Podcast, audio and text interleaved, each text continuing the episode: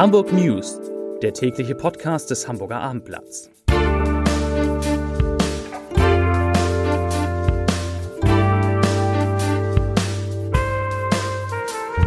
Hallo, moin, moin und herzlich willkommen.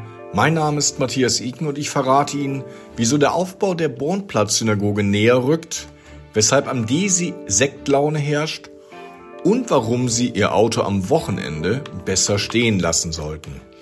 Doch zunächst der Blick auf die meistgelesenen Geschichten bei abendblatt.de. Auf Platz 3 Belebung der Mönckebergstraße, die Kraft der verrückten Ideen.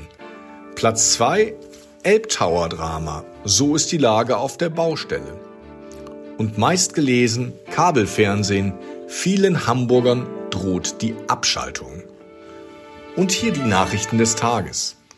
Der geplante Wiederaufbau der Bornplatz-Synagoge rückt näher. Nach einer erfolgreich abgeschlossenen Machbarkeitsstudie kann nun ein Architekturwettbewerb ausgeschrieben werden. Der Haushaltsausschuss des Bundestages bewilligte dafür am späten Donnerstag 13,2 Millionen Euro, wie die Stiftung Bornplatz Synagoge nun mitteilte. Die Gelder sollen im nächsten und übernächsten Jahr fließen. Der Hamburger SPD-Abgeordnete im Haushaltsausschuss Metin Hakverdi zeigte sich über den Beschluss erfreut. Die Bornplatz-Synagoge wird zum Symbol der Vielfalt in unserer Stadt und der Verantwortung für die Vergangenheit und Zukunft unseres Landes. Die 1906 eingeweihte Synagoge im Grindelviertel war vor 85 Jahren von den Nationalsozialisten verwüstet und geschändet worden.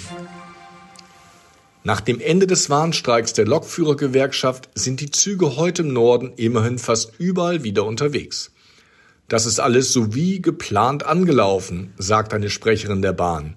Die Züge fahren seit den frühen Morgenstunden nahezu nach dem regulären Fahrplan. Auch die S-Bahn in Hamburg werden wieder wie gewohnt genutzt. Doch nach dem Streik ist vor dem Streik. Im Rahmen der laufenden Warnstreiks im Tarifkonflikt des öffentlichen Dienstes der Länder rufen die Gewerkschaften die Beschäftigten in Bremen, Hamburg und Berlin zu einem Stadtstaatenstreiktag auf. Tausend Beschäftigte aus allen Bereichen des öffentlichen Dienstes der Länder werden am Mittwoch zu Kundgebungen in Berlin und Hamburg erwartet. In den Ende Oktober gestarteten Tarifverhandlungen fordern Verdi und andere Gewerkschaften für die Beschäftigten im öffentlichen Dienst der Länder 10,5 Prozent mehr Einkommen. Zuletzt bangte das Hamburger Forschungszentrum DESI um die Finanzierung des in Bahrenfeld geplanten neuen Röntgenmikroskops Petra 4. Doch nun gibt es eine Entscheidung aus Berlin, die bedeutet, dass die Physiker ihr Milliardenprojekt weiter vorantreiben können. In der Nacht zu Freitag beschloss der Haushaltsausschuss des Bundestages, dass im Haushalt für 2024 5 Millionen Euro zur Förderung des Projektes eingestellt werden sollen und dass es darüber hinaus weitere Verpflichtungsermächtigungen in Höhe von 35 Millionen Euro für die kommenden Jahre geben soll.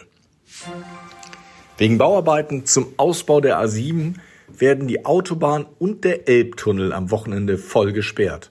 Von Freitagabend 22 Uhr bis Montagmorgen um 5 Uhr wird die A7 zwischen Heimfeld und Volkspark weder in Richtung Norden noch in Richtung Süden befahrbar sein. Die Anschlussstellen zwischen Volkspark und Heimfeld werden heute schon um 21 Uhr geschlossen. Während der Sperrung soll der Bau des Lärmschutztunnels Altona ein entscheidendes Stück vorankommen. An der Beringstraße, welche die Autobahn an der Anschlussstelle Utmarschen quert, werden Betonfertigteile eingehoben. Sie sind vorgezogene Elemente des künftigen Tunnels und zugleich Basis für eine verbreiterte Querung über die A7. Das waren die Nachrichten des Tages.